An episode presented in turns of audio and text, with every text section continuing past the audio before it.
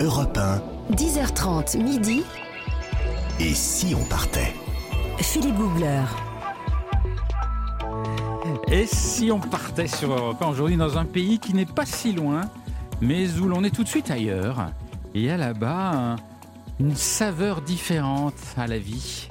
Euh, quelque chose de plus doux, de plus simple, de plus humain tout simplement. J'aime beaucoup ce pays et je vous emmène au Portugal. Alors pour arpenter les rues escarpées de Lisbonne dans des vieux funiculaires, pour découvrir les châteaux et les palais romantiques de Sintra, pour chanter le fado, j'ai mes compagnons de route fidèles, ils sont là. Nathalie Corré. Oh, votre petite sardine grillée. Oui. J'en prendrai deux parce que c'est petit.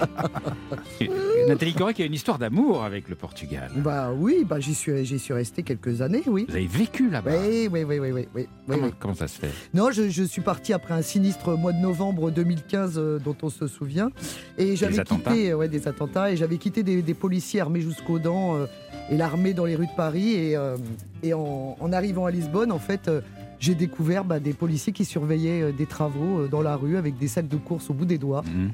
et euh, souriant. Enfin, c'était un pays. J'avais trouvé le, le calme, la paix, la tranquillité. C'est Ouais. c'est et vous, super. et vous êtes resté plusieurs années? Oui, je suis resté 4 ans. Ah. Oui. Ah bah, Jean- quand je pars, moi, vous savez. Ouais, ça rigole pas. moi, ça, pas revient pas Oui, tout c'est de pas, suite. c'est pas une parole en Et j'ai l'air. déménagé huit fois quand même. hein, donc- À l'intérieur de Lisbonne. Oui, oui, c'est ça, bah oui. On en reparlera. Jean-Bernard Carrier, bonjour. Bonjour mon cher Philippe, bonjour à toutes et à tous. Bon, bah, Jean-Bernard Carrier, lui, il a des histoires d'amour dans le monde entier.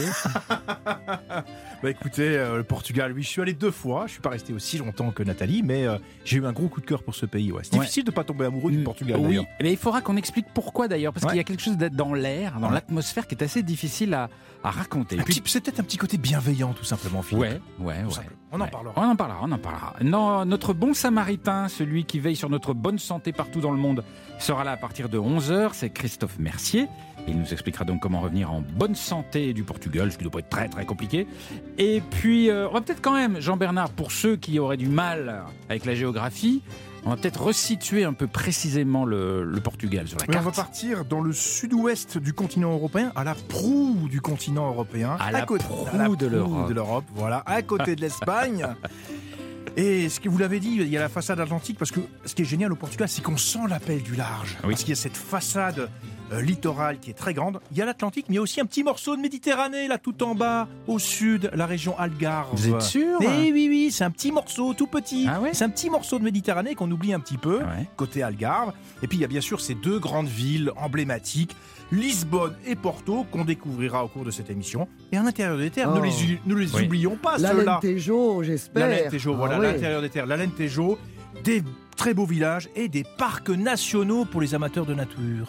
Parfait. De Natour. Natour. Natour. C'est lundi, Ah, c'est Natour. lundi. Ah, c'est sang, lundi. Attention, le voyage au Portugal commence maintenant sur Europe 1. Et si on partait? Voyager avec Philippe Googler sur Europe 1.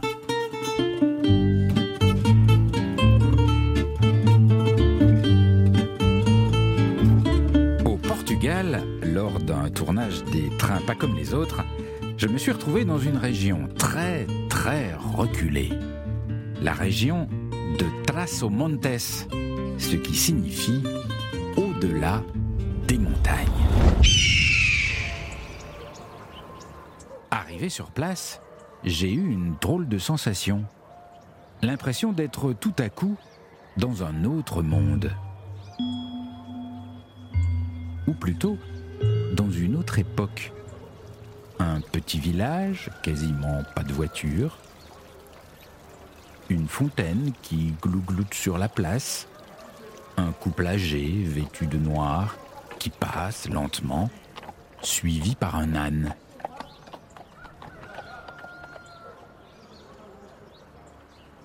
J'avance encore un peu et de nouveau des ânes plusieurs ânes qui semblent attendre je ne sais pas quoi dans une rue près d'une ferme. J'avance encore et un peu en dehors du village, il y a un couple d'agriculteurs en train de labourer leur champ. Et ils labourent avec un âne. Alors qu'il y a un tracteur garé tout près à une cinquantaine de mètres. Alors je leur demande, mais pourquoi est-ce que vous, préférez labourer avec un âne plutôt qu'avec un tracteur?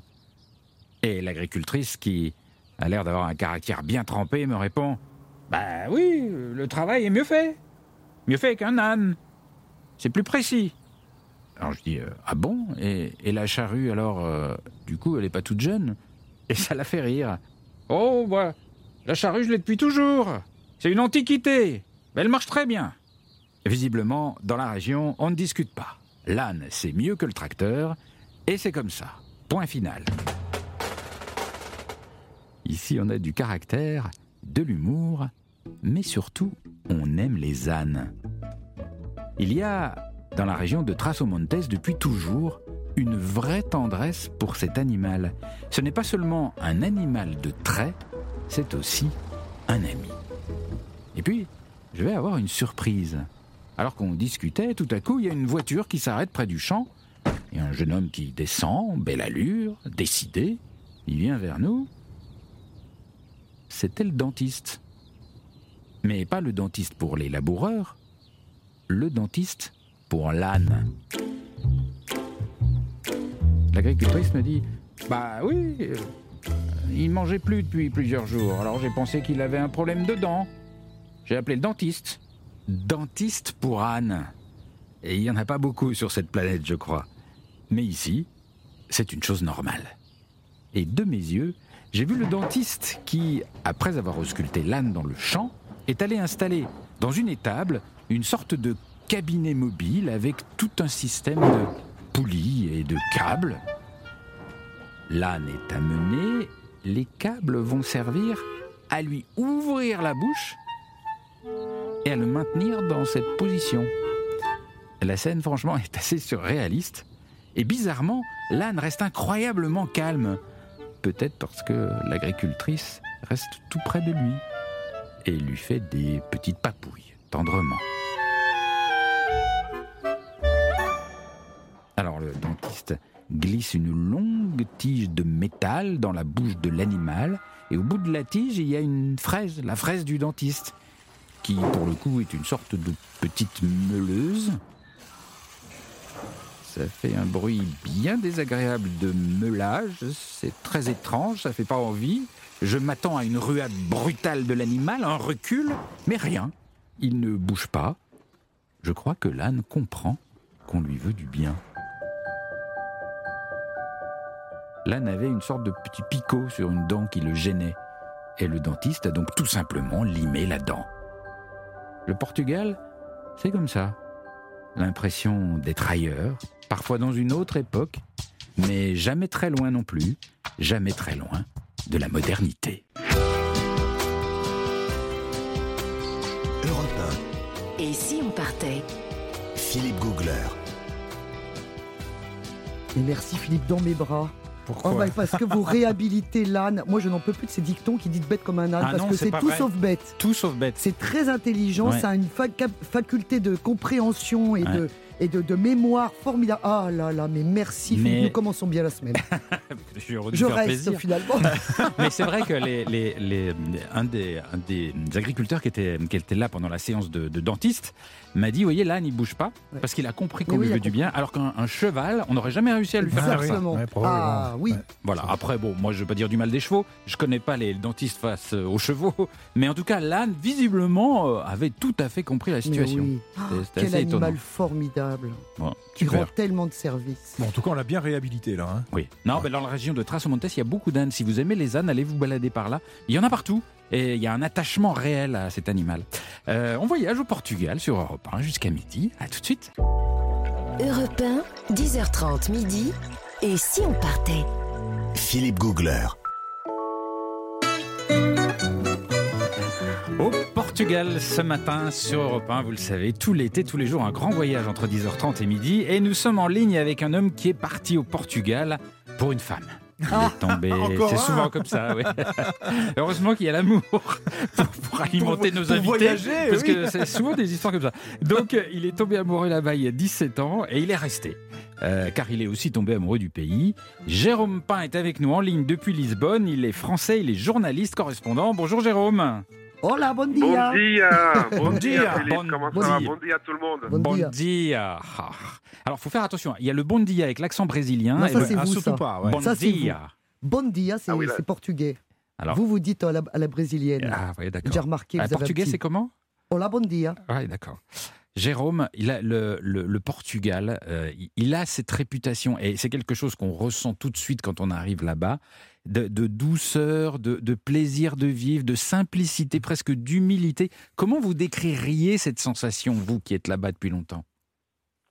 Ah, ben en fait c'est exactement ça. Ça fait ça fait vraiment du bien. On se sent on se sent apaisé quand on arrive euh, quand on arrive au Portugal. Enfin en tout cas moi ça s'est passé euh, comme ça pour moi, mais pour beaucoup d'amis aussi ou de gens qui viennent ici ne serait-ce que peu de temps, c'est ce qu'on ressent, c'est qu'il y a un, il y a un calme euh, dans, dans, dans l'air, il y a une bonne ambiance, euh, les gens sont ouverts, les gens sont accueillants, les gens sont sympathiques. Euh, le pays est très beau, euh, que ce soit les paysages, il y a une, il y a une, pays qui est chargé d'histoire, qui a une histoire colossale, Ouais. Euh, et, et la gastronomie évidemment qui ne gâche rien pour nous euh, Français particulièrement. Euh, mais quand je dis gastronomie, c'est le fromage comme chez nous, le vin comme chez nous, la bonne charcuterie comme chez nous. Donc en fait, on a, on a, on a, on a plein, on a plein de points, plein de points communs. Mais c'est, un, un pays où en fait, on, où je pense, je pense encore que les gens prennent le temps de vivre. Il y a, il y a en dehors de ça, il y a aussi des vraies valeurs. C'est ça aussi qui, qui, qui me plaît dans ce pays. C'est que par exemple, euh, la solidarité euh, est très présente. Le Portugal a traversé plusieurs problèmes ces dernières années, que ce soit crise économique, que ce soit des incendies, que ce soit des, des, des problèmes de- avec la pandémie, comme tout le monde. Euh, euh, et on sent ici une vraie solidarité, c'est-à-dire que les, les gens se parlent, les gens se- se- se- se- s'entraident. Vous avez des exemples de, de solidarité comme ça au quotidien, évidente? Ah ben au quotidien, au quotidien, enfin en tout cas pendant les périodes de crise, euh, oui. euh, euh, là, là, au quotidien, bon déjà, au quotidien, ce sont des petits signes qui nous paraissent peut-être euh, banals, mais mais mais qui pour moi ne le sont pas. C'est-à-dire que tout le monde va vous dire bonjour euh, euh, dans un magasin, dans la rue, ou quand vous rentrez, tout le monde vous, dit- vous salue, etc. Ce sont des petites choses agréables, mais qui contribuent à changer un petit peu votre votre journée au fur et à mesure. Ouais. Mais pour et, en venir et- sur les- et sur- toujours avec un et toujours avec un sourire et même dans la capitale, même à Lisbonne, parce que dans les grandes Ouais. capitales souvent il y a il y a une espèce de stress, de tension comme ça, on ne sait pas pourquoi, mais c'est comme ça.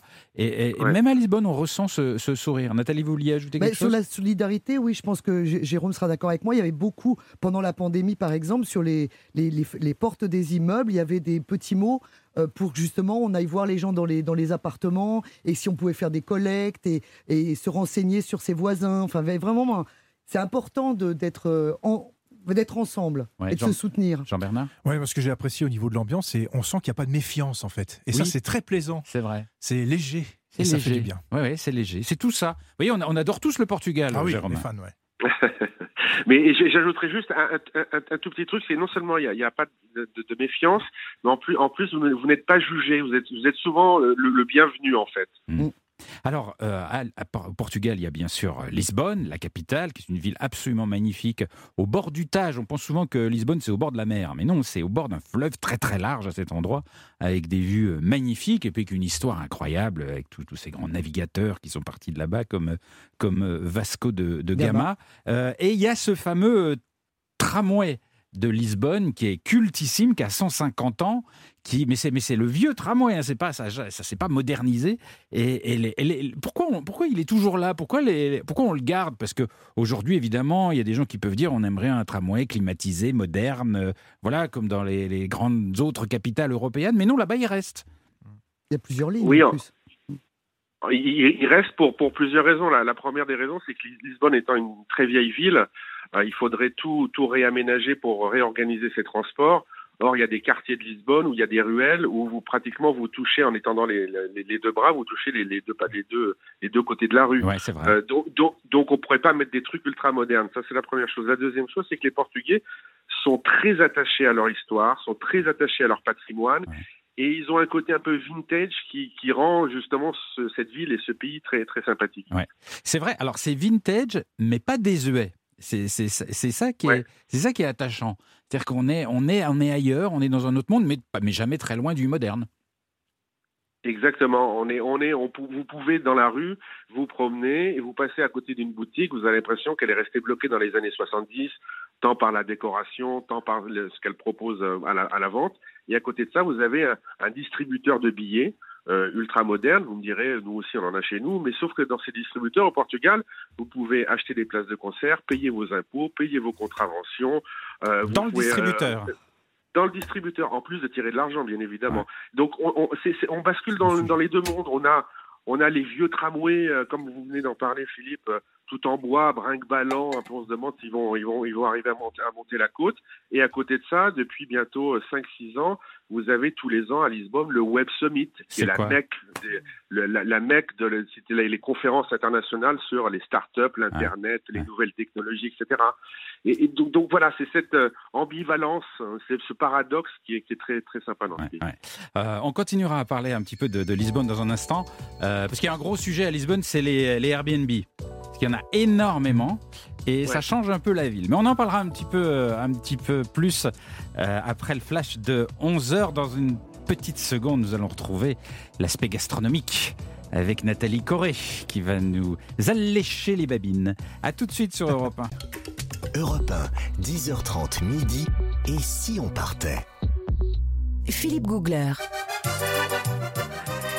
Et nous sommes au Portugal, en ligne avec euh, Jérôme Pain depuis Lisbonne, avec tous mes petits camarades voyageurs. Et le Portugal, on en a déjà un petit peu parlé, évidemment, c'est la bonne bouffe. Oh là là là. Et ça, c'est Oh la spécialité de Oh Nathalie. Et quelques kilos en plus. Euh, Dis donc, oui, mais ça, c'est pas mon rayon, ça. ça ne me concerne pas. Non, non, parce que l'idée reçue qui est de c'est gras, machin. Alors, pas du tout, Philippe, vous pouvez manger du poisson grillé à volonté. Oui, pour ça, vous, c'est bon. très bien. Avec des légumes Comment ça, pour à la moi, c'est vapeur. très bien Parce que Qu'est-ce que, vous sous-entendez Qu'est-ce que vous sous-entendez Écoutez, depuis le 11 juillet, vous me dites que c'est gras, c'est gras. À chaque fois que je vous parle des plats, vous me dites que c'est trop gras. Bon, alors écoutez, en tout cas, moi je vais vous parler d'une chose très importante parce que au Portugal, il y a une culture du restaurant. C'est-à-dire qu'on va au restaurant. Oui. En tout cas, on allait, puisque là, je déplore quand même la, dé- la disparition dans certaines villes des tachkas traditionnels. Qu'est-ce que c'est, sont- les tachkas bah, C'est des petits, des petits restaurants euh, traditionnels, populaires, où effectivement il y avait un plat du jour pour 7 euros. Et ben malheureusement, euh, bah, c'est la, la mondialisation, c'est la gentrification comme on dit. Aujourd'hui, vous trouvez plus d'endroits avec des brunchs scandinaves à 15 euros la tartine. Moi, je pousse mon Mais cri. ça, c'est parce que vous quittez pas le centre de Lisbonne. Bah, bien euh, sûr faut que aller un peu dans les mais- campagnes. Oui, bah, aller oui, dans- bah, c'est pour ça que je pousse quand même mon petit cri. Enfin, comme ça, c'est fait, c'est fait. Mais parce que vous aimez râler. Oui, j'adore ça, j'adore ça, c'est mon sport national. Bon, alors en tout cas, c'est vrai qu'on va au resto. Aussi, le- le- les, les Portugais sont, sont assez euh, pudiques, c'est-à-dire que moi, je me souviens avoir invité pas mal les gens chez moi à la française en disant voilà, venez et tout ça. Et en fait, j'étais jamais invité euh, chez eux. Parce que c'est vrai qu'on a une pudeur, on montre pas son intérieur, on, on reste. euh, Ah voilà. ouais Par contre, on s'invite au resto. Bah, On parce pas chez soi au Portugal. Bah, très peu. ah ouais. Ou alors vraiment, mais c'est vrai que j'ai des, moi j'ai connu vraiment beaucoup de Portugais, Ouais. vraiment euh, Portugais, Portugais, et je fréquentais pas trop, pas trop les Français parce que j'avais envie de vivre en version originale. Alors donc c'est pour apprendre la langue, c'est plus facile quand même. Et euh, donc voilà, donc du coup, bah, dans les restaurants, qu'est-ce qu'on mange? Des poissons grillés, des fruits de mer, évidemment, du Ah, polvo, ah du oui, poulpe, ouais, ouais. grillé formidable. La version porc sauté et pas lourde de la Ntejo, ça je vous le mets sur votre ordonnance Philippe, vous allez adorer. c'est très très très bon. Et évidemment, on commence sa journée par une umabika. Umabika, c'est un Qu'est-ce petit café Hein? très serré. C'est pas une petite bique? Non, pas une petite bique. Aïe, aïe, aïe. On va avoir des problèmes avec la langue. hein. Enfin bon. Alors, c'est un café très serré qu'on prend au kiosque. Vous vous souvenez de ces petits kiosques Ouais. qu'on trouve souvent? Donc, on, on va prendre son petit. Avec une petite pâtisserie. Ouais. Alors là, évidemment, ils boivent beaucoup de café, mangent beaucoup de pâtisserie. Il est moins serré quand même qu'en Italie, où des fois c'est un peu strong en Italie. hein. Ouais, mais quand même, là, c'est quand même suffisamment strong pour que le pays, malheureusement, euh, euh, le Portugal, a le plus grand nombre de morts par AVC quand même. Donc, il faut faire À cause du attention. café? Eh, bah, en tout cas, entre autres, c'est la première cause de mortalité au Portugal, c'est l'AVC. Donc, il faut faire hyper attention. Les cafés sont quand même assez costauds. Alors, au restaurant, ne faites pas comme moi, qui Mm. la première fois me suis euh, extasiée, à peine assise, devant tout ce que j'avais sur ma table. J'avais moult petites choses. Alors, il y avait du pain, du pâté, du fromage, des Ah, olives, du Vous vous êtes vin. fait avoir. Oh, je me suis fait avoir. Et alors là, je me disais, mais qu'est-ce que l'accueil est formidable. Ouais. C'est vraiment tellement sympa. J'avais pas encore commandé. Je me dis, mais j'aurais même plus faim après Ouais. tout ça. Mais Mm. comment je vais faire Et vous avez Bon, alors, en picoré fait, dans tous non. les plats. Hein vous avez picoré dans tous les plats. Bah oui, mais c'est évidemment. tentant. Ah oui. Évidemment, c'est très tentant. Et, c'est- Redoutable. et ça, c'est formidable parce que c'est ça le, le- le sens de l'accueil. Mais en tout cas, au restaurant, attention, hein, en fait, bah non, c'est le couvert, c'est payant. Hein, Tout donc, est payant. tout ce que vous avez mangé.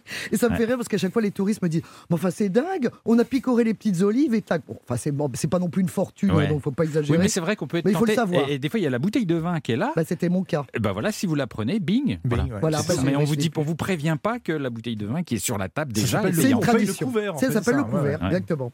Alors, il y a toujours une soupe hein, dans les restaurants, la sopadodilla, qui est euh, même chez McDo, alors quand même insensé, même chez McDo, il y a une soupe. mais Ah bon. Soupe du jour. Alors, ouais. je me, suis, je me suis fait expliquer le phénomène par des gens qui m'ont dit, mais en fait, c'est pour que tout le monde puisse aller au restaurant, dans cette fameuse culture du restaurant. Mm. C'est-à-dire que même les gens qui ont peu de sous, bah, ils peuvent aller avec des amis parce que une soupe, bah, ça coûte pas très cher et tu peux quand même partager euh, un, bon, un bon moment euh, euh, entre amis.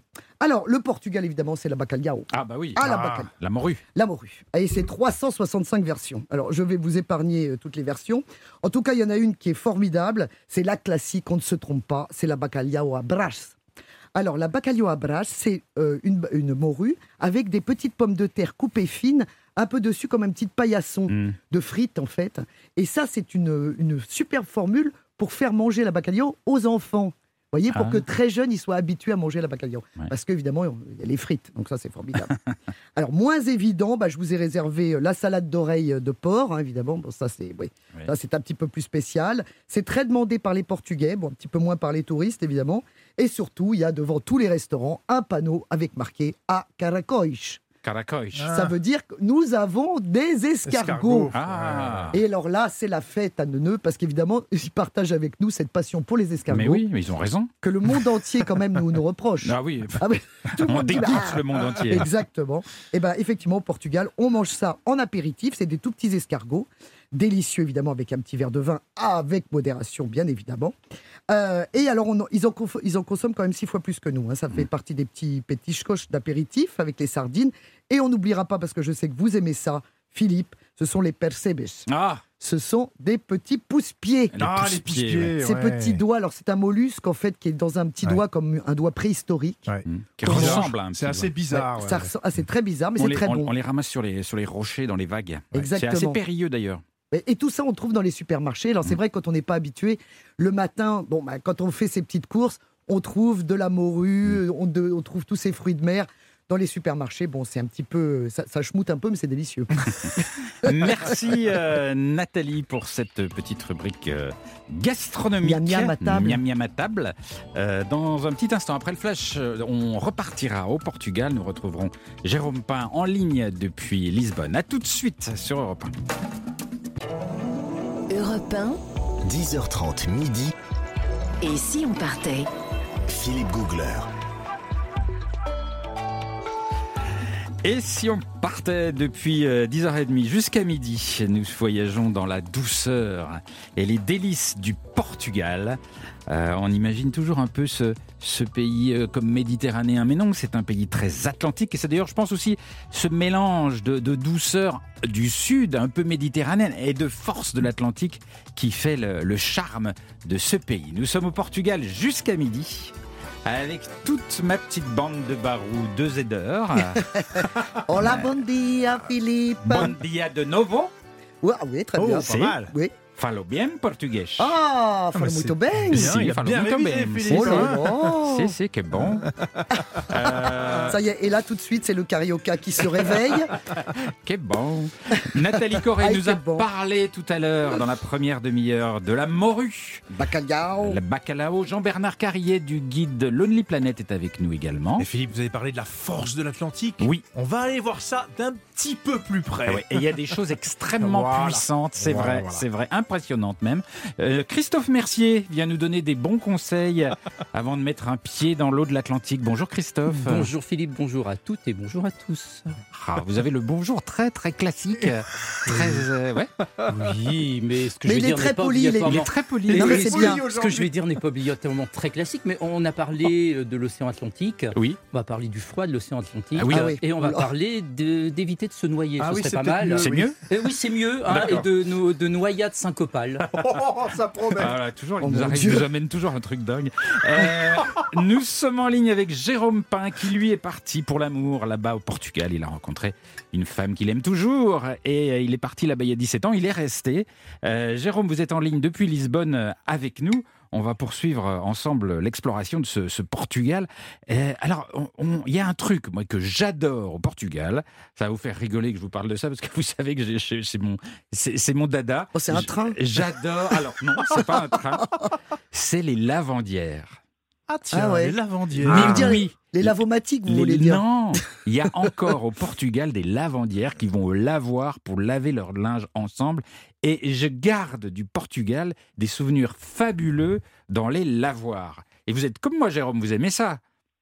Ah ben les lavandières, c'est super, c'est vraiment sympa. C'est ce sont ces, ces petites choses qui font tout le charme euh, du Portugal, euh, son côté authentique et ce côté un peu, c'est ce qu'on aime tous, euh, je pense, figé, figé un peu dans le temps, dans, dans, dans le bon sens du terme. Ouais. Et effectivement, je me souviens du- d'une séquence d'anthologie avec vous, Philippe, Oui. et les lavandières, Ah oui. à chanter, à rigoler, à laver le linge. Ouais. Et, euh, et d'ailleurs, je pense qu'elle vous avait bien appris euh, à prendre soin de vos affaires. Oui, je- oui je- enfin, elle m'avait bien disputé aussi parce qu'elles ont essayé de me faire laver. J'ai laissé tomber le Vous avez savon fait dans votre le. lessive. Parce que le savon glisse et j'ai laissé tomber le savon dans le lavoir. Et Alors ça a là, fait le- alors, ça a je vous arrête, mais le savon glisse, c'est une information de la plus haute Mais oui, importance. Le savon Alors glisse. vraiment, ah bah dites donc, c'est un scoop. Et il est tombé dans l'eau.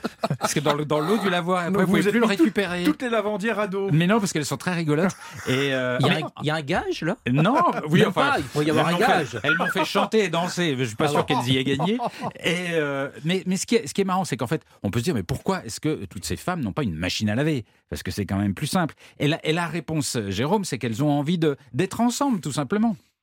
Exactement. En fait, en fait, en, en- en fait, c'est un peu le, le même exemple que vous aviez vous aviez pris euh, un petit peu avant avec les ânes, avec cette cette vieille dame euh, dynamique et avec un caractère bien trempé qui vous expliquait non non mais moi je préfère mon âne au tracteur. Ouais. Eh ben les lavandières c'est la même chose. C'est moi je préfère aller euh, laver mon linge avec mes copines plutôt que d'appuyer sur un bouton à la maison dans une machine. Voilà. C'est le côté en fait social. euh, Le, le, le- c'est- c'était comme nous disait une dame en rigolant, une lavandière. Euh, c'était un peu à nous notre internet de l'époque quoi. Ouais. C'était là où passaient les informations du village, euh, de la journée, euh, euh, de, de comment s'étaient passées les sorties en mer si c'était dans un village de pêcheurs, etc. Enfin c'est voilà, c'est le côté euh, rencontre et réunion. Et c'est là qu'on apprend effectivement ce qui se passe dans le village. Alors il y a le lavage et il y a le séchage aussi, parce qu'on on pend son linge dans une zone euh, publique où tout le monde peut passer. Ah, Donc vous avez les culottes qui pendent. Il y a un petit côté napolitain. ouais, Oui, que- non mais c'est vrai. Non mais napolitain, j'ai l'impression qu'on fait ça plutôt sur son balcon. Oui, c'est le balcon, les alors fenêtres, que ouais. là, c'est c'est sur la place du village le Mm. linge qui sèche.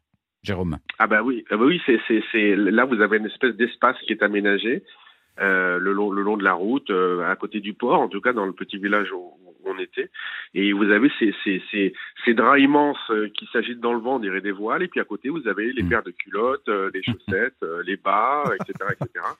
Et donc euh, donc comme comme généralement ce sont des dames d'un certain âge, euh, les, les culottes sont sont assez présentes, sont assez Vous voulez dire consistantes. consistante. oui, je vois, je vois. Donc vous Voilà. connaissez tous les dessous de la voisine et du voisin, c'est bien. Euh, Est-ce que Mais, je- mais juste pour, Oui. pour préciser, excusez-moi, là, là j'étais en reportage il y a, il y a 4-5 jours euh, dans, dans les incendies, et justement j'ai eu une pensée pour vous, parce qu'au détour d'un d'un petit village paumé au fin fond du cœur du, du Portugal, je suis tombé sur une dame qui était au lavoir en train de laver son linge. Je me suis dit, tiens, ça existe encore donc vraiment partout. pendant l'incendie? Euh, bah, en fait, dans, dans la zone de l'incendie. Oh, dis donc. Mais elle avait pas peur. Elle- enfin, c'était de... Non, elle, elle risquait rien. Bah, elle était dans son, dans, dans, dans son petit village et puis elle attendait de savoir si elle allait être évacuée ou pas. Et en attendant, bah, elle, est allée, elle est allée au lavoir pour laver, laver ses affaires. Et donc, euh, Ah, c'est dingue. donc voilà. Dingue. Moi, Ouais. j'adore les lavandières. Super tranche de vie, ça. Et, et, euh, alors, Jérôme, une question pratique quand même qui euh, taraude un certain nombre d'entre nous, euh, puisque un jour la retraite viendra. Ah, Est-ce que c'est toujours l'Eldorado fiscal pour les retraités, le Portugal? Ah bah, il y a toujours, il y a toujours une, une possibilité euh, de, de ne pas payer euh, euh, vos impôts pendant, pendant, pendant une dizaine d'années. Et, euh, et effectivement, c'est bah, fait pour attirer des personnes qui voudraient à la retraite s'installer au Portugal, dans un pays sympathique, ouvert, calme, très safe au point de vue au point de vue sécurité. Donc, donc les gens encouragent toujours. Alors, les prix hein, ont un petit peu augmenté, hein, comme, comme partout, mais ça reste effectivement une destination de choix et très abordable. Et c'est toujours le cas. On- tout- si on va s'installer en tant que retraité au Portugal, on ne paye pas d'impôt sur sa retraite, encore maintenant. Oui, alors ça dépend aussi. Alors après, il faut rentrer dans les certaines catégories de retraite, etc., etc. On va peut-être pas rentrer dans, dans- dans tous les détails, mais oui, oui, il y a, il y a cette possibilité et surtout, il y a aussi euh, plein de sociétés qui ont été créées pour faciliter l'installation des Français. C'est assez incroyable, c'est-à-dire qu'en gros, vous, vous récupérez une maison euh, clé en main ou un appartement et toute la partie administrative aussi aura été traitée. C'est-à-dire vous arrivez au Portugal, Ouais. vous serez déclaré euh, euh, aux impôts portugais, à la sécurité sociale portugaise, vous aurez euh, une carte de crédit, un compte ouvert, etc. Et en fait, euh, le- le- le- les histoires de de- d'eau et d'électricité, tout, tout, tout est prévu, tout est fait, c'est un package en fait. Ah, c'est dingue. Je vous sens très intéressé. Non, mais hein. je- je- d'ici voilà. quelques décennies Mais éventuellement. on se demande toujours où on ira pour, pour ces vieux jours. et on cherche l'endroit idéal, mais il n'est pas facile à trouver en fait. Plus, plus on fait le Le tour du monde, c'était moins une on option, trouve. non? Ouais, ouais, peut-être, Ouais. peut-être, peut-être. Alors, il y a, y a, on pourrait parler de mille choses, Jérôme, au Portugal. On pourrait parler de Porto, qui est devenu depuis quelque temps une ville très à la mode euh, aussi, euh, autant que, que Lisbonne.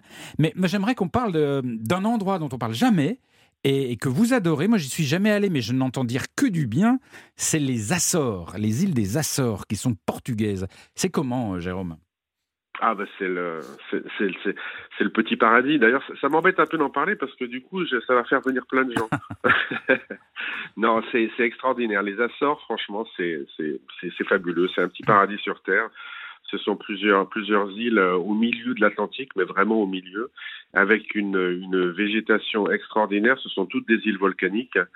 Donc une, une, une- une végétation luxuriante, vous avez des sources d'eau chaude, vous vous baignez dans des, dans des piscines d'eau chaude naturelles au milieu de, de fougères arborescentes, vous voyez des baleines, des dauphins, des orques, enfin il y a tout ce que tout ce que vous voulez, vous mangez très très bien, Euh, il n'y a pas de y a aucun stress, il n'y a pas de pollution, il y a très peu de, de, de véhicules sur les îles.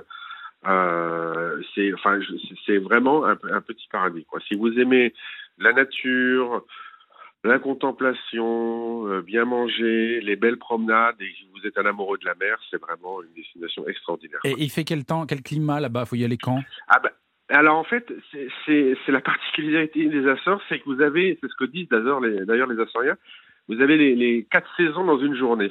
Toute l'année. C'est-à-dire que euh, toute, toute l'année, c'est un, un climat océanique, évidemment, ils sont au milieu de, de, de, de l'océan, mais en gros, vous, vous, avez en, en moyenne 20-22 degrés pendant, pendant, pendant toute l'année, quoi. Alors ça peut descendre un tout petit peu en, en dessous des 20 degrés, mais bon, c'est assez rare. Et par contre, pendant la journée, vous avez un petit coup de la pluie. Alors, ça peut être une demi-heure, trois quarts d'heure. Après, vous avez un grand soleil. Ouais. Après, euh, vous avez, vous pouvez avoir du brouillard en fin de journée. Enfin, c'est voilà quoi. Ah, ça comme, fait comme- envie. comme si vous voulez, les Açores sont le seul relief au milieu de l'océan. Dès qu'il y a un nuage qui passe, Ah oui, il accroche, il accroche. Ça fait envie, ça fait envie, ça fait envie. Allez, on va essayer d'aller découvrir ça. Vous connaissez Jean-Bernard peut-être Oui, euh, je connais aussi une autre île qui s'appelle Madère, euh, qui est aussi le jardin de l'Atlantique. Ah. Une autre île portugaise aussi. Aéroport. Funchal. Ah, Aéroport voilà. Cristiano Ronaldo.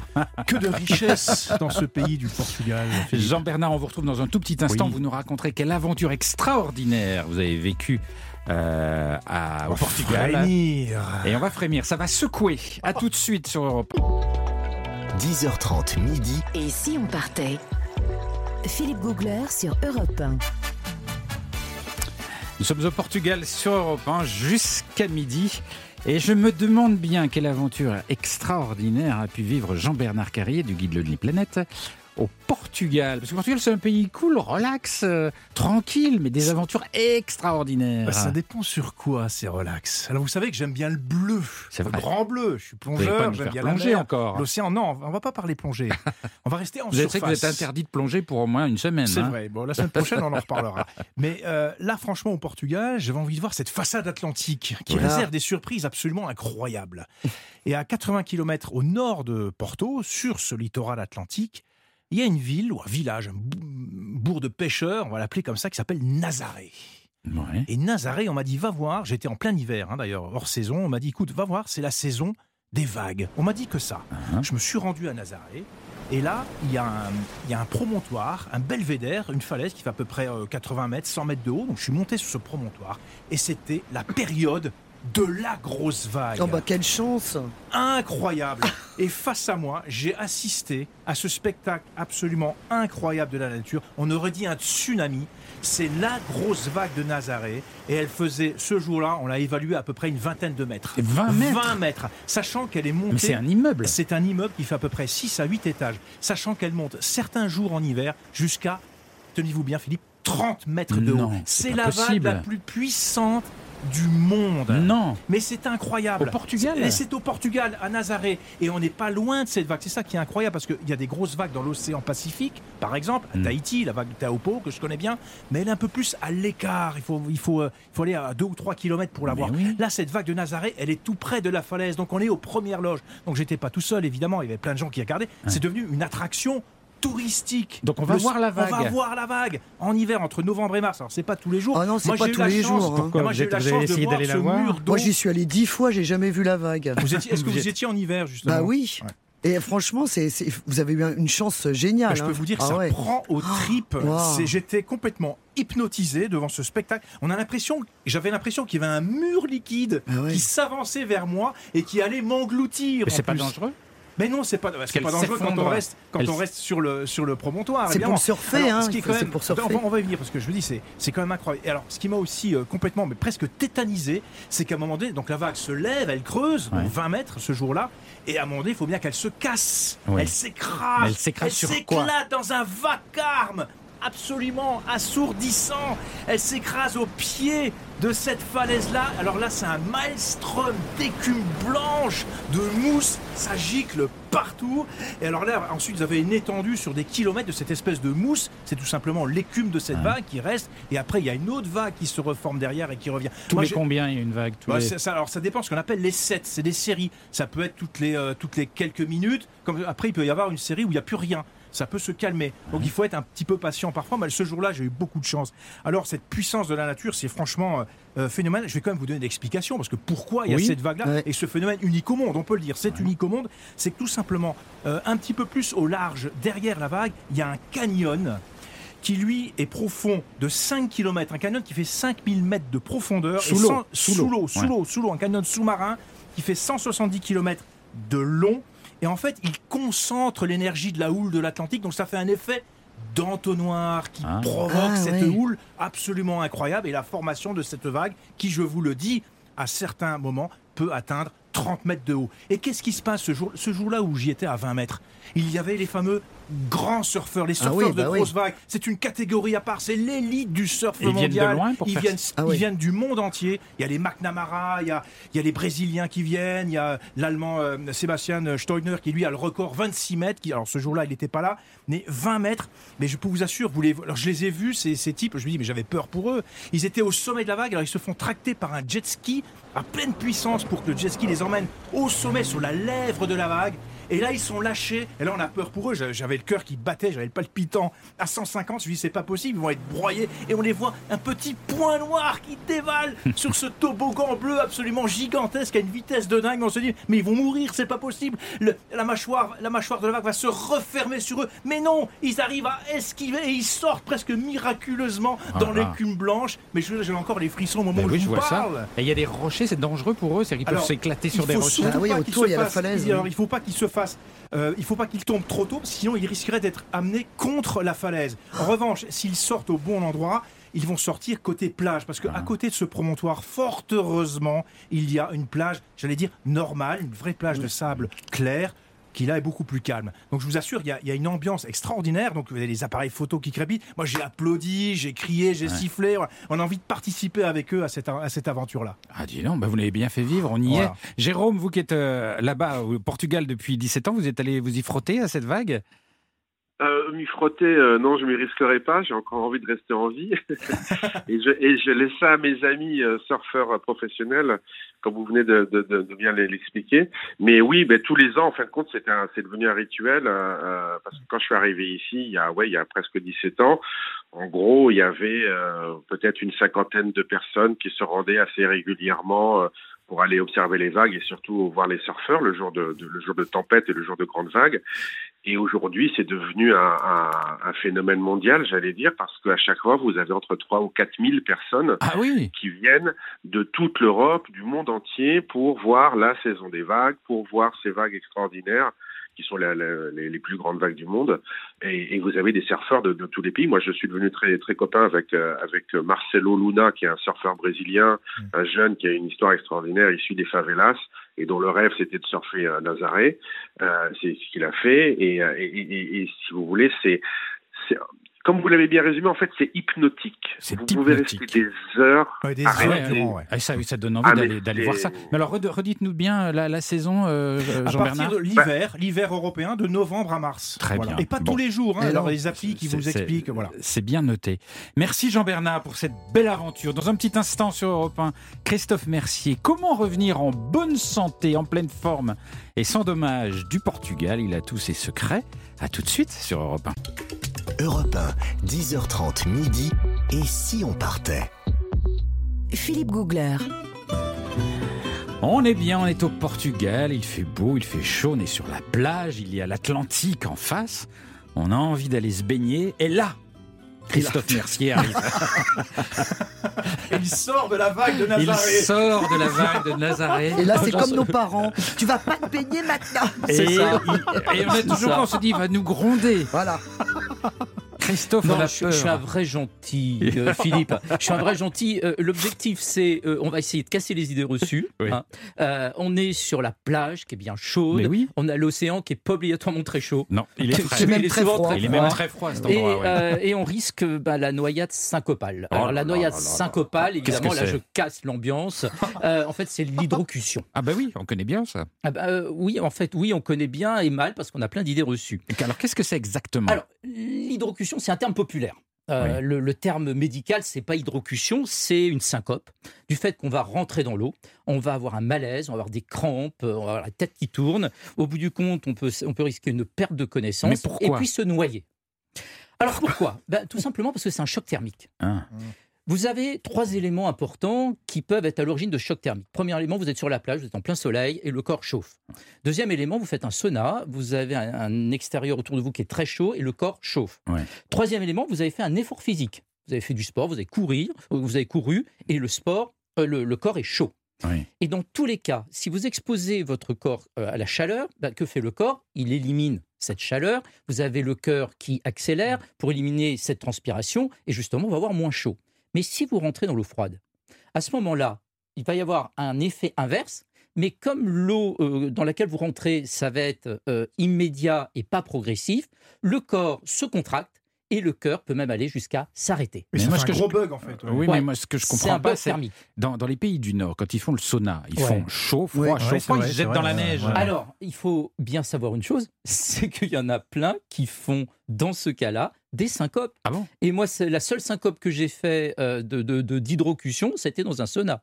Et c'était dans un sauna au Danemark, euh, où je suis sorti du chaud et j'ai pris tout de suite une douche bien froide. Et en fait, c'est pas une douche froide qu'il faut prendre, c'est une douche tiède. Parce que Mais ils se fait, jettent ce dans est- la neige. Ah bah oui, mais il y en a qui résistent bien, puis il y en a d'autres qui résistent Mais moins ils bien. ont l'air de dire que c'est bon pour oui, la Ceux qui santé. résistent bien, c'est ceux qui sont un petit peu enveloppés avec un peu de gras tout autour. C'est Ah. comme les ours polaires. Donc eux, ils résistent beaucoup mieux à la syncope. Non mais attendez, ce que vous Mais dites oui. est énorme parce que tout le monde dit que c'est, enfin tout le monde Oui, dit que ça c'est que aide, c'est bon pour la santé. mais Mais pas ils du pas se tout, noyer Philippe. justement. Puis, et puis ils ont moins de, ils ont pas de risque de noyage, de noyade. Donc c'est absolument. pas bon. Ben non, pas du tout. Ah bon? Euh, donc, euh, euh, mais si on est bien enveloppé avec un peu de graisse, ça ira beaucoup mieux. Donc- ne regardez, ne regardez personne. Le- je, je regarde personne. Alors, il y a une idée reçue dans tout ça, c'est euh, faut pas aller se baigner après manger.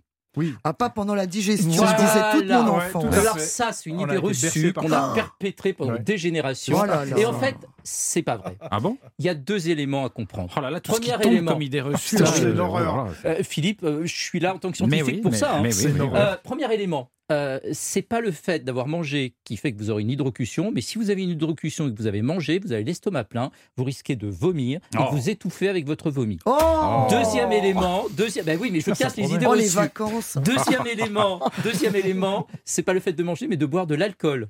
L'alcool va augmenter la chaleur du corps au niveau du foie quand on va le digérer. Et deuxième élément, va diminuer les réflexes. Donc si on se noie, on a moins de réflexes après avoir bu de l'alcool. Ah, bah, donc. pas d'alcool avant d'aller à la plage et d'aller dans l'eau. Alors, qu'est-ce qu'on fait pour éviter tout ce carnage Ben, On va pas à la plage. hein. Voici, simple. les six astuces de Christophe Mercier. C'est parti. Astuce numéro un, on entre dans l'eau progressivement. Ça veut dire qu'on rentre dans l'eau, mais qu'on se mouille le visage, la nuque, Le les ventre. bras, euh, le ventre. euh, on se, on se, se mouille progressivement. Ça peut prendre 5 bonnes minutes, mais on rentre pas directement. Mhm. Astuce numéro 2, on balance pas le copain ou la copine dans l'eau. Euh, comme ça, qui vient sur la plage et hop, on s'amuse à le jeter dans l'eau. C'est là où il y a souvent des euh, malaises syncopales Ah oui. parce qu'on a jeté les gens qui étaient sur la plage bien chaude dans l'eau. Troisième élément, quand on fait du sport nautique, on porte une combinaison en néoprène qui va permettre au corps de s'habituer progressivement et de garder entre l'air euh, extérieur qui est chaud et l'eau une température à, peu près constante grâce à la combinaison néoprène. Donc on évite les syncopes, les syncopes et les hydrocutions chez les personnes qui font des sports nautiques. Mmh, oui, Nathalie. D'ailleurs, au Portugal, il y a énormément d'écoles de surf sur toutes les plages parce que vraiment, c'est Oui. le paradis. Et ils ont tous des combinaisons. hein, donc, euh, Exactement. même en plein été. Tout à fait. Le quatrième élément, je l'ai dit, on ne boit pas d'alcool. Le cinquième élément, ben, on va toujours dans une zone surveillée où au moins on a un ami qui peut donner l'alerte ou qui peut nous sortir de l'eau si jamais euh, on fait un malaise. Ça, c'est hyper important. Et le sixième élément, on ne prend pas une douche froide de suite quand on a fait un effort physique. On attend que le corps revienne à une température normale avant de prendre une douche. Parce que Ah. l'hydrocution, c'est aussi après le sport. Bah, vous savez, je suis content parce que moi, je déteste le sauna et tout le monde dit oh, c'est, bon pour la santé, t'es nul et tout. En fait, j'ai j'ai raison en fait. En fait, quand on sort du sauna chaud, il faut attendre quelques minutes, Ouais. cinq bonnes minutes, que le corps se refroidisse un peu avant de prendre une douche. D'accord. Alors qu'est-ce qu'on fait si on est face à une personne qui a un malaise euh, dans l'eau Ça, c'est hyper important. Les premiers soins, on est souvent, euh, on ne sait pas quoi faire. Alors, le premier élément, la personne est consciente. La personne est consciente, évidemment, on la sort de l'eau, ça c'est sûr. Mm. Euh, On fait le 112 numéro euh, des urgences, ça c'est aussi important. On la met sur le côté, ce qu'on appelle la position latérale, Latérale de, de sécurité. PLS, ouais. Et surtout, on la réchauffe. C'est très important de la réchauffer. Donc, on a des serviettes de plage, on a des pulls, on a des serviettes, voilà. Mm. on l'enveloppe. Maintenant, deuxième élément, si la personne est inconsciente. Si la personne est inconsciente, on lui ouvre la bouche pour vérifier s'il n'y a pas de vomi, s'il n'y a pas de dentier, s'il n'y a pas d'éléments dans la bouche qui lui bloque la respiration, parce qu'il faut qu'elle puisse expirer correctement. Désolé, c'est le scientifique. Et ensuite, si elle respire, position latérale de sécurité, et on la, on la réchauffe, si elle ne respire pas, on met en place un massage cardiaque. Et je rappelle une chose au niveau du massage, c'est qu'il vaut mieux mal masser que ne rien faire du Ah tout. oui Oui. D'accord. Jérôme Pain, vous êtes en ligne de- depuis euh, le- Lisbonne avec nous au Portugal. C'est vrai que l'eau est très froide euh, dans les environs de Lisbonne. Est-ce que vous, vous avez votre truc à vous pour vous baigner dans une eau un peu moins froide et quand même dans l'Atlantique? Ah, bah oui, c'est un truc qui est, qui est quand même extrêmement simple, c'est je ne rentre pas dans l'eau. Ah bah oui. Ah, c'est pas mal ça. Non, parce que écoutez, je sais, je, bon, je sais très bien que je passe mon temps à dire du bien de ce pays, mais alors il y a, bon, pour moi, le- ma plus grande difficulté, c'est la, la température de l'eau. Quoi. Ah ouais. Euh, non, très honnêtement, si je, je, m'y- je m'y promène euh, très souvent, euh, je trempe les pieds, les, les cuisses, mais bon, euh, il faut vraiment que je sois dans une grande journée pour, euh, pour aller piquer une tête, parce que pour, pour moi, elle est un peu froide. Quoi. Ouais, Mais, cela dit, je euh, trouve que quand même, Philippe, je trouve que c'est un peu plus chaud côté Algarve, donc parce que c'est le côté vers la Méditerranée. C'est un petit peu plus chaud. On gagne 2 degrés, je pense. Oui, oui, Ah on, oui. Gagne, on gagne 2 degrés, mais c'est-à-dire qu'en gros, on arrive à, on arrive à 19, quoi. Ah oui. Que ça va pas pour Ça vous, reste ça, quand Philippe. même hein. relativement frais. Philippe fait la grimace. Oui, bon, Non, mais c'est on très- s'hab- c'est un mais peu- franchement, on s'habitue. hein. Ah bon, ouais. Ah, moi, je me suis habitué. Ouais. Bah oui. Mais vous, Après, vous êtes vous- une coriace, une Bah dure oui, à cuire. Je suis une bretonne. Merci Christophe pour toutes ces bonnes informations. Merci Jérôme. On continue notre voyage dans un petit instant avec la Gazette folle de Nathalie. Corré. Les infos insolites venues du Portugal. À tout de suite sur Europe. 1. Europe 1, 10h30 midi. Et si on partait? Philippe Googler.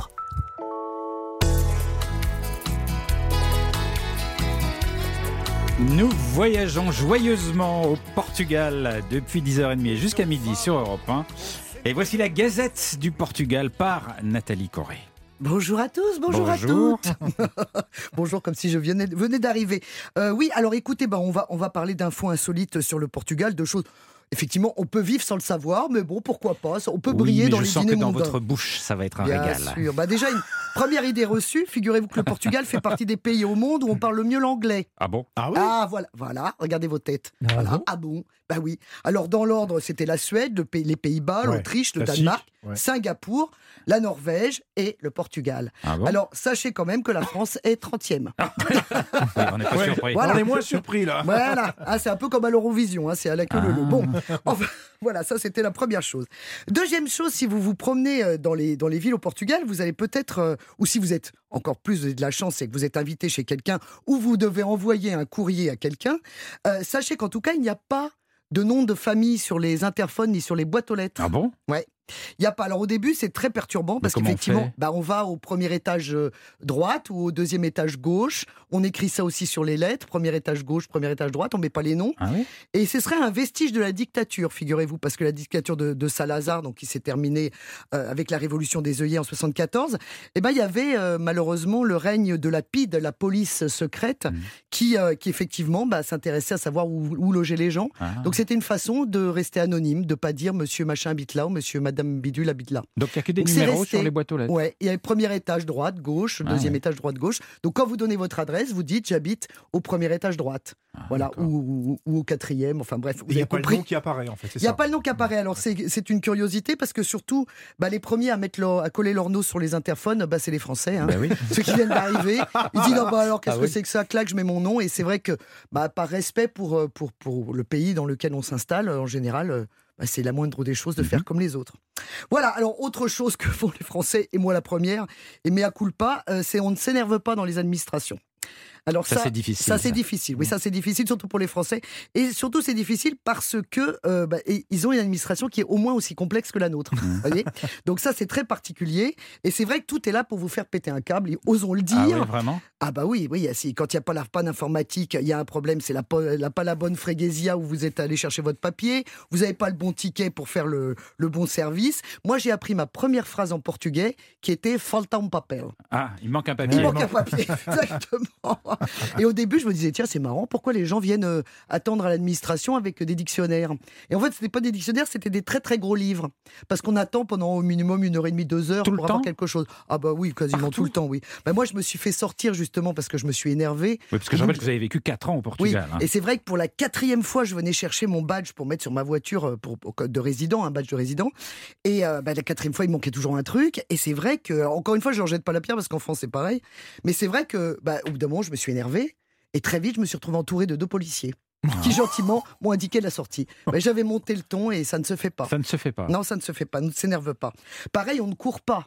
On est très poli, effectivement, notre invité nous l'a dit tout à l'heure, on est poli, on demande s'il vous plaît, excusez-moi, pardon, et ça c'est vraiment Mm. moi une Europe que j'adore. Mais, mais Mais ça, rend la vie du quotidien très Ah agréable. c'est des petites choses Ah ouais. qui font que la vie est douce là-bas. Et c'est vrai qu'on ne court pas. Moi, j'étais la seule à courir. Mm. En plus, sur les pavés de Lisbonne qui sont très glissants dès qu'il pleut, parce qu'il pleut, faut le dire. Et alors là, ça glisse. Et bah, je me suis cassé le coccyx devant l'ambassade de France, figurez-vous. et je vous jure que c'est vrai. Choisissez vos endroits, c'est toujours un peu prestigieux avec vous. Il y a une plaque commémorative Euh, d'ailleurs eh ben, depuis exactement. sur l'ambassade de France. On vous a amené un petit, un petit rocher Ferrero Les- pour les dîners de l'ambassadeur. Non. Euh, autre chose, on a parlé tout à l'heure d'un- phénomène, effectivement, le, le Portugal est un pays et de tradition et hyper connecté. Donc il y a effectivement euh, plein de choses qui pour nous euh, paraissent incroyables. On peut payer effectivement Mm. ses impôts, ses amendes, ses factures de gaz, d'électricité avec sa, sa multicarte, multibanque, sa carte de, de paiement euh, dans un distributeur tout simple où normalement vous retirez de l'argent. Là, vous pouvez tout payer. Mais il y a une chose aussi qui est formidable, c'est que vous, au moment de payer vos impôts, vous pouvez attribuer 0,5% à une institution.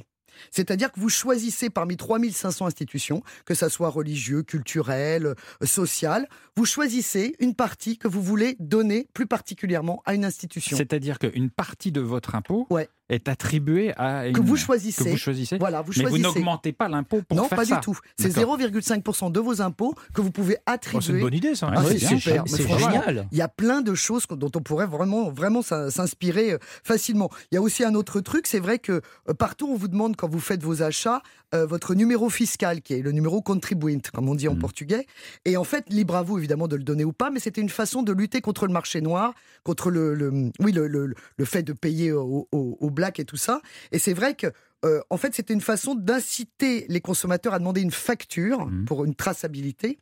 Et, euh, et du coup, ben, on, on gagne, euh, à, à force de, de, de- de répercuter, en fait, de répertorier tous ces achats. En fin d'année, on peut gagner jusqu'à 250 euros de, de, on- qu'on vous rend. Ou alors, il y a une tombola une fois par an pour gagner une voiture de luxe. Ah bon, mais j'ai Ouais, pas c'est compris. incroyable. Comment- on- ce qui- ce qui vous- Chaque fois que vous faites un achat, on Oui. vous demande contribuint, ça veut dire votre numéro fiscal Oui. Que vous pouvez donner. Dans ce cas-là, tous vos achats sont répertoriés. Vous avez une qui facture, bah, par le magasin et par vous, puisque vous avez une facture. C'est du vous cashback. Voilà, vous avez une, une traçabilité et en fin d'année, vous pouvez récupérer de l'argent. Oui, c'est une Ah. sorte d'historique de vos achats. Dans Voilà. chaque, dans chaque Voilà. boutique. Ah bah tout, dans un restaurant, Ah dans, ouais un, dans une boutique, vous achetez des chaussettes parce que vous aimez beaucoup les chaussettes. Voilà, vous par exemple. Non mais c'est vraiment, c'est- un pays original pour ça. Il y a des choses quand même qui sont insensées et ils ont un président normal. Alors comme c'est l'été, c'est sa marque de fabrique, lui, c'est euh, le- les selfies, puisqu'on appelle, il s'appelle Marcelo Rebelo de Souza et euh, on appelle ça des Marcelfies. C'est-à-dire qu'il fait, il fait un selfie avec Marcelo. Alors c'est vraiment son truc. Euh, L'été en général, bah, on peut le photographier très simplement au supermarché. Il est en train de faire ses courses avec un short et un t-shirt. Euh, euh, l'autre, une autre fois, il était en maillot de bain sur la place de Cache-Cache et moi je l'ai vu effectivement tout seul sortir de l'eau avec son masque, son tuba et puis aller se promener Ah ouais en, en maillot de bain avec les gens qui le reconnaissaient. Il serrait les mains. Enfin, c'était surréaliste Mais à la cool comme ça. à la. Euh, il y a deux ans, en Algarve, il avait sauvé de la noyade deux, deux, deux femmes qui faisaient du canoë. Le canoë s'était retourné. Bon, en même temps, il y avait un jet ski qui arrivait en même temps, puis un autre nageur. Mais il n'a pas un service de sécurité avec lui euh, bah, écoutez, il, il est très discret. Ah et ouais c'est vrai qu'il aime bien ça. Là, récemment, il était à Porto, il y a eu un concert, une banda, et il est sorti, il, est rentré- il s'est échappé, il est rentré dans un magasin, et il a fait une petite vidéo avec les, les vendeuses.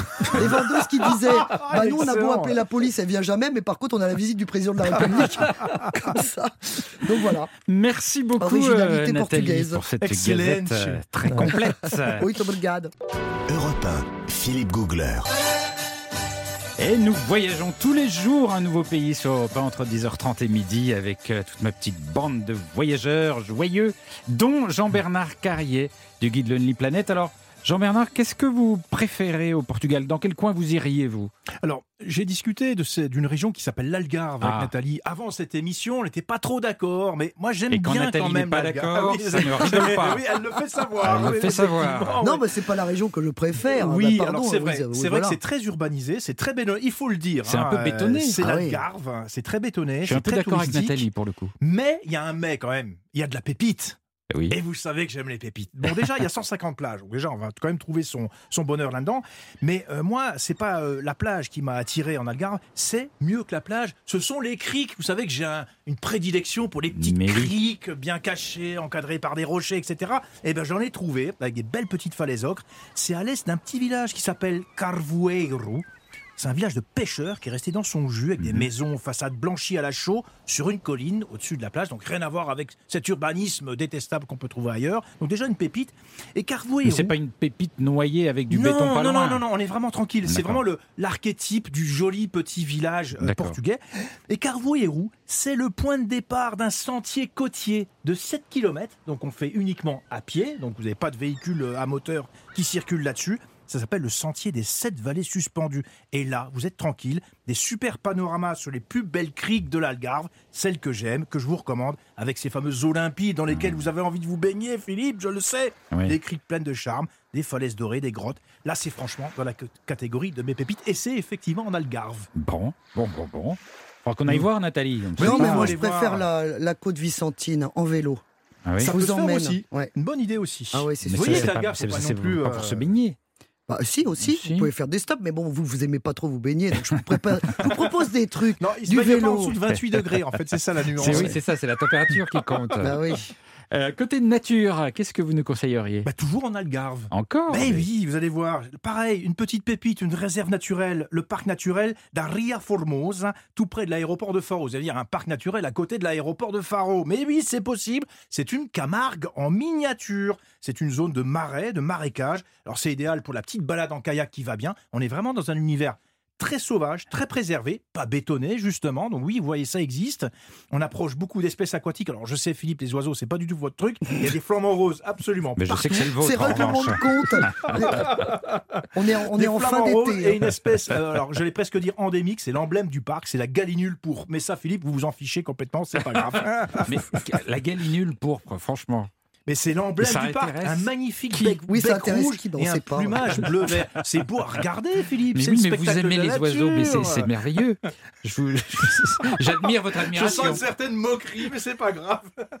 Alors, euh, la- l'Algarve, vous êtes à fond Algarve, vous avez. Mais enfin, Bah, il y a aussi l'intérieur des terres. Ah alors, oui, on parle que littoral, ça suffit. Le, le- La le Portugal, Lentejo. c'est aussi. la- alors, c'est pas l'Alentejo, c'est. euh, à l'intérieur de l'Algarve, il y a une route qui s'appelle la route du Liège. Parce que Ah oui. ça, on le sait pas trop. Moi, Vous savez que j'aime bien les savoir-faire aussi, Oui. le travail de la main. il aime bien les sacs à main en liège. Alors, près de la ville qui s'appelle Loulet, à l'intérieur de l'Algarve, c'est dans cette région-là qu'on produit le meilleur liège du monde, qui est utilisé pour fabriquer les bouchons des meilleurs vins et du champagne. C'est vraiment une, indus- enfin, une industrie, un savoir-faire artisanal très très reconnu et valorisé. Et dans cette vallée, il y avait jusqu'à 10 usines de fabrication d'objets en liège au 19e siècle. Aujourd'hui, il en reste quelques-unes et elles se visitent. On peut voir les artisans au travail, les ateliers de Ah fabrication. oui, mais c'est peut- intéressant de mais voir oui, c'est intéressant parce que, attendez, faut bien pas, ramener un ça- ça me- aussi. ça me motive Mais pas des Philippe, masses. mais Philippe, vous avez envie de ramener un petit cadeau original, Ouais. pas simplement des babioles qu'on trouve sur la plage. Et ben là, on trouve de jolis objets décoratifs en liège, comme des paniers et les fameuses chaussures qui vous Mm. iraient très bien pour votre Si je ramène émission. un panier en liège à la maison, je vais me faire, je vais me faire recevoir. hein. Et j'avais fait venir de là-bas des plaques de liège pour mettre dans la- un mur, sur un déco, mur, dans un bah oui, couloir, bah voilà, dans- en déco. Voilà c'est bien, c'est Ah, joli. c'est très joli. Ah ouais. C'est très joli. En plus, c'est un côté insonorisant. Ah bah Et, euh, ouais. et c'est super beau. Et Ah le ouais relief de là-bas est formidable et très reconnu à travers le monde. Vous voyez, ouf, quelqu'un qui me défend et qui Nathalie, me vous comprend. aimez, vous? Oh bah les chaussures en liège, j'adore. Bah, en même temps, ça fait moins de bruit sur les parquets. Je peux vous dire que Et le, le- le C'est maillot bien de pour les bain, le voisins. maillot de bain en liège évite l'hydrocution, vous verrez. Ah oui, ah, ça j'ai pas essayé. Qu'est-ce que vous avez fait comme petite attraction un peu rigolote dans le coin? Alors un peu rigolote effectivement, euh, près de Loulet, on reste toujours dans cette euh, dans cette dans ce coin de l'Algarve.